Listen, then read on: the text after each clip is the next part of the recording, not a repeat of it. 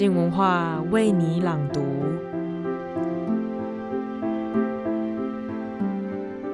周一早安，你今天打算用几分的努力来面对生活呢？从小长辈就跟我们说，要努力才能够掌握人生，勤奋就可以填补一切。但是这样的推论到底有没有逻辑？只要我们够努力，就真的能够成功了吗？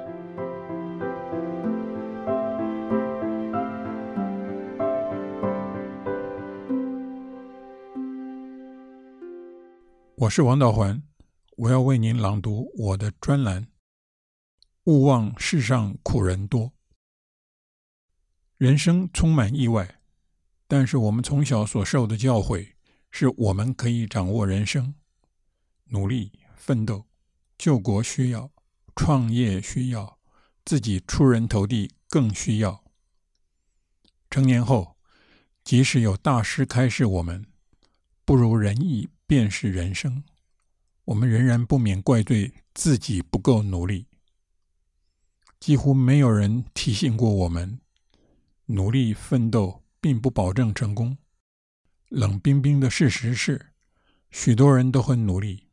却不能成功，时也、运也、命也，便是针对这个现实编造出来的说法。但是时也、运也、命也，不只是失意人的安慰剂，还有它的积极面。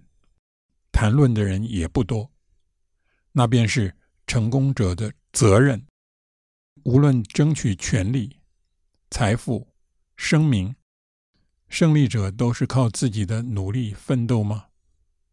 如果失败者也非常努力，只是时运不济，无法达阵，那么成功者呢？同样的逻辑，不是也可以套用吗？成功便与时运命无关吗？对这个问题，已故哈佛大学哲学教授罗尔斯做过深入论证。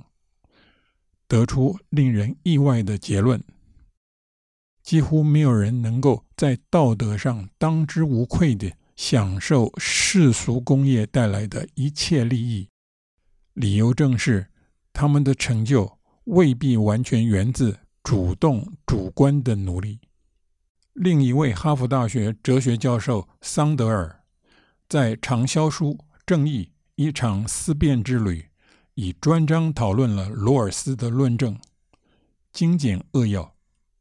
他以微软创办人比尔·盖茨与直男天王迈克·乔登为例，反驳罗尔斯。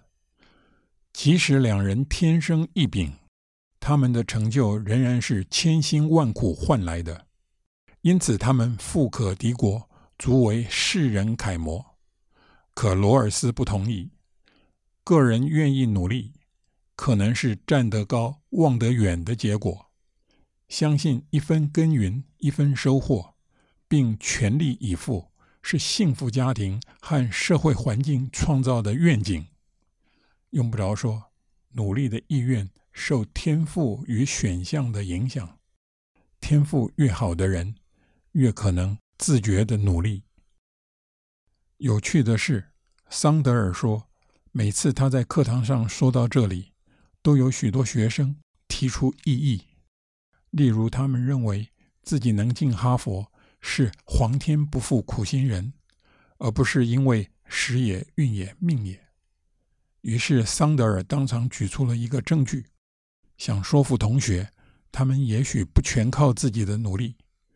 他问现场同学，有多少人排行老大？排行与性格的关系。是吸引人的话题，与星座一样受欢迎，几乎人人都知道一些，足以振振有词，煞有介事。据说老大通常比较敬业，赚的钱比较多，以世俗标准而言比较成功。据说有些科学报告证实了这个印象。因此，桑德尔调查同学的排行，师出有名。结果，每次总有百分之七十五到八十排行老大。桑德尔认为，这不妨视为长子效应的证据。也就是说，那些同学为了取得哈佛入学许可，即使花费过极大的心力，也是身为长子的禀赋促成的。努力很重要，努力的动力更重要。可惜，这么重要的结论却必须依赖一个不可靠的论证。桑德尔的学生总有百分之七十五到八十排行老大，这个数字能证明什么？首先，桑德尔没有举出相关数字，以彰显百分之七十五到八十是异常的。二流、三流或野鸡大学收的学生，长子的占比如何？如果他们的长子比例不等，而且与哈佛有显著差异，桑德尔的说服力才比较强。其次，那些哈佛学生来自什么样的家庭？他们的母亲生了多少孩子？根据社会学调查，社经地位高的家庭，父母有钱，受过良好教育，子女较少。因此，哈佛学生中排行老大的人较多。也许反映的只是他们的家庭背景，不多也不少。至于现在才接触《正义：一场思辨之旅》这本书的读者，更要注意的是后续的发展。本书出版于十年前，二零零九年，中译本二零一一年，可是二零一五年，也就是四年前。一个德国团队利用德国、英国、美国的资料，检验了传说已久的排行效应。报告发表于美国国家科学院学报。同时，两位美国心理学家受邀评论，指出那篇报告是针对排行效应最完整的调查，各方面都无懈可击。德国团队的结论是，排行效应并不存在。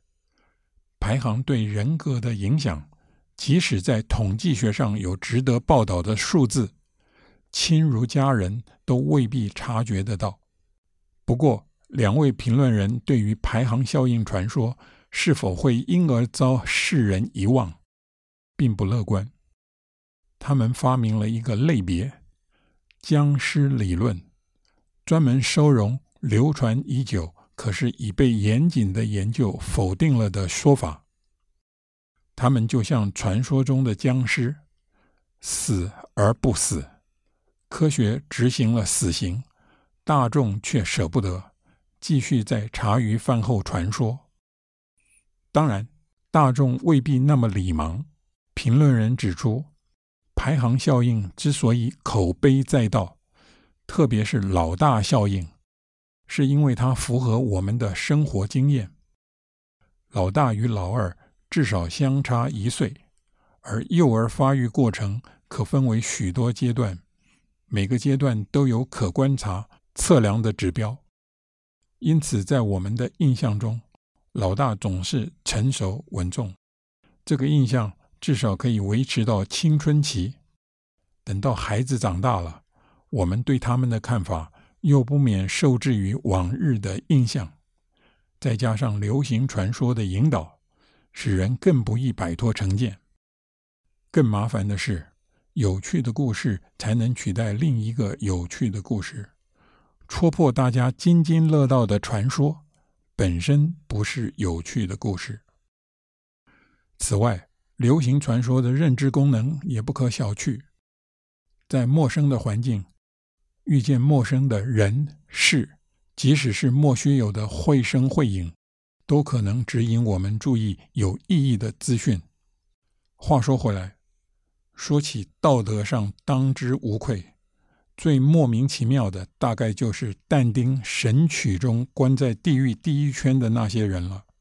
他们的名册不啻西洋上古史名人榜，哲学家苏格拉底、柏拉图。亚里士多德，军事英雄如海克特，《伊利亚德》中的特洛伊王族凯撒，医学之父希波克拉底斯、医圣盖伦、数学家欧几里得、天文学者波勒密以及诗人，包括但丁的地狱导游维吉尔，还有荷马等人，族凡不及备载。他们大多数生活在耶稣出生之前，从未听闻山上宝训。根据但丁理解的基督教神学，他们在生前没有受洗，临终没有忏悔，死后就无法进入天堂，只因生不逢辰，就永远禁锢在地狱里。将心比心，还有更不公平的事吗？西洋文学典律有“诗德正义”一说，就是想借文学抚慰人心之不平。天若有情天亦老，人间正道有沧桑。但丁为了宗教而牺牲了诗人天职，难怪达尔文会义愤填膺地拒绝这样的宗教了。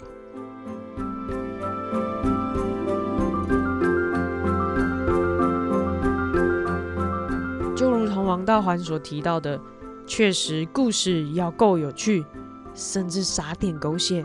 才有可能会获得大家的目光，还会像是僵尸一样打也打不死的流传久远。不过，这同时也会像是一把双面刀一样。如果今天流传的是一则充满错误资讯但非常有趣的故事，或者是假新闻呢？是不是也代表着我们将难以将它们彻底销毁了呢？今天的节目就到这里。明天早上是鲁豫家的书评，他即将跟我们分享《骰子人》这本书，一起来看看故事的主人翁如何透过掷骰子这件事情来决定他的人生大事。这究竟会是一场人生的豪赌呢，或者是一场人生的大骗局？想知道答案的话，记得锁定我们明天周二的书评时间喽。